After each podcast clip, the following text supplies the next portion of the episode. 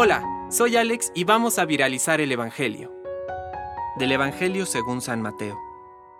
Cuando los fariseos se enteraron de que Jesús había hecho callar a los saduceos, se reunieron con él, y uno de ellos, que era doctor de la ley, le preguntó para ponerlo a prueba. Maestro, ¿cuál es el mandamiento más grande de la ley? Jesús le respondió, Amarás al Señor tu Dios con todo tu corazón, con toda tu alma y con todo tu espíritu. Este es el más grande y el primer mandamiento. El segundo es semejante al primero. Amarás a tu prójimo como a ti mismo.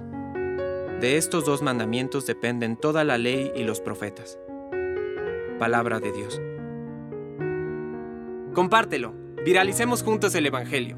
Permite que el Espíritu Santo encienda tu corazón.